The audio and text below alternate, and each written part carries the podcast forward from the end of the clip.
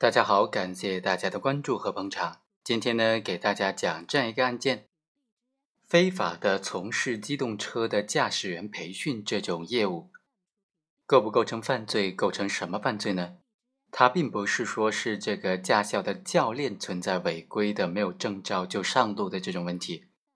而是说整个驾校都是非法的。那么这种行为究竟构不构成犯罪呢？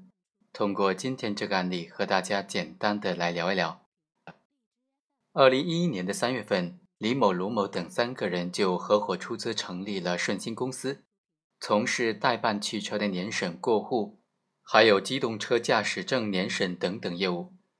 二零一一年的八月份，李某、卢某就和一个驾校的法定代表人袁某约定说，在顺鑫公司的营业场所。设立这个驾校的招生点，驾校呢就在这个顺鑫公司招收标准的学员，并且向这个驾校缴纳的报名费和管理费。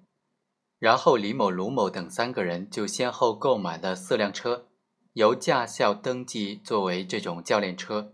并且聘请了教练，利用这个驾校的场地对学员进行培训，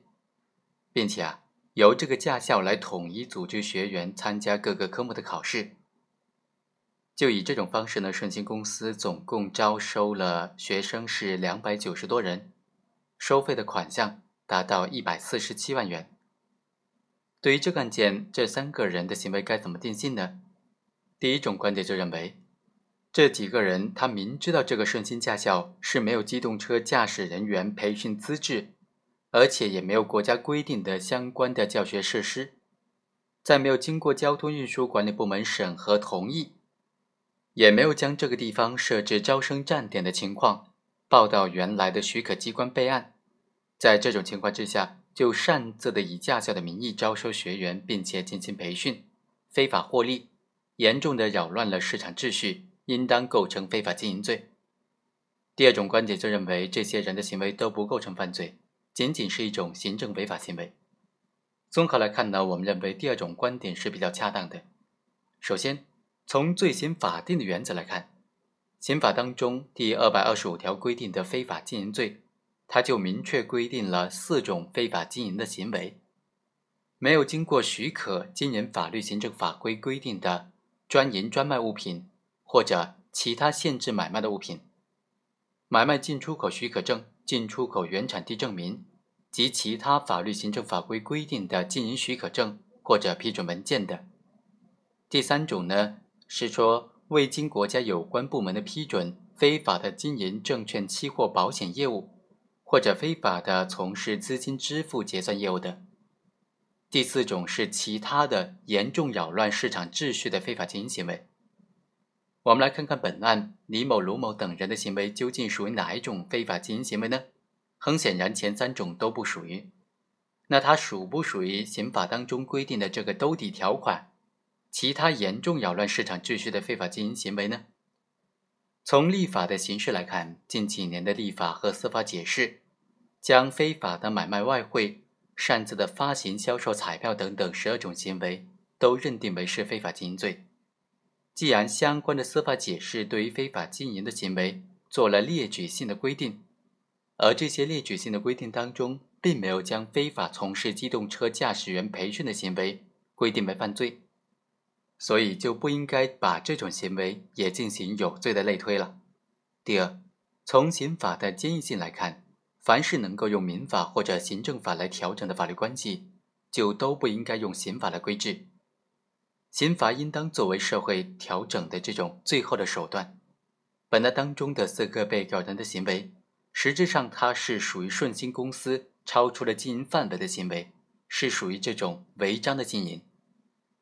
涉案的驾校和李某等人通过协商达成了设立招生点，但是呢，并没有向机动车驾驶培训的主管机关进行备案，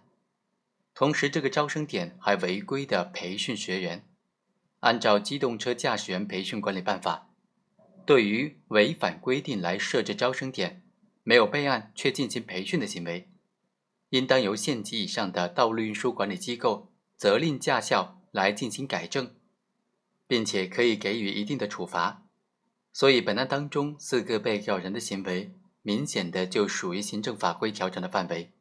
不应当由刑法来调整。第三，从事实层面来看呢，虽然这几个被告人和袁某达成了口头协议，但是这并不影响合同的效力。袁某作为这个驾校的法定代表人，在意思表示真实的情况之下，和李某等人签订这种设立驾校的招生点，并且进行培训的行为呢，实际上李某、罗某等人他是和驾校之间形成一个有效的合同关系。没有经过许可就经营法律行政法规规定的专营专卖的这种行为啊，它确实是非法的进行的。非法从事机动车驾驶员培训，它属不属于这种专营的行为呢？法律并没有做出明确的规定。即便是属于专营的行为，由于李某等人和驾校之间存在这些合同关系，李某等被告人他以驾校的名义非法的从事机动车驾驶员培训的责任。也应当由这个驾校来承担。所以啊，综合全部案情以及相关法理来看呢，本案的四个被告人的行为，他非法的从事机动车驾驶员的培训，他不构成犯罪。但是李某等人的行为违反了行政法规当中有关的法律法规，所以应当移送有关部门给予行政处罚。本文作者何波非常感谢这个作者对于这个问题的非常深刻的分析。我们下期再会。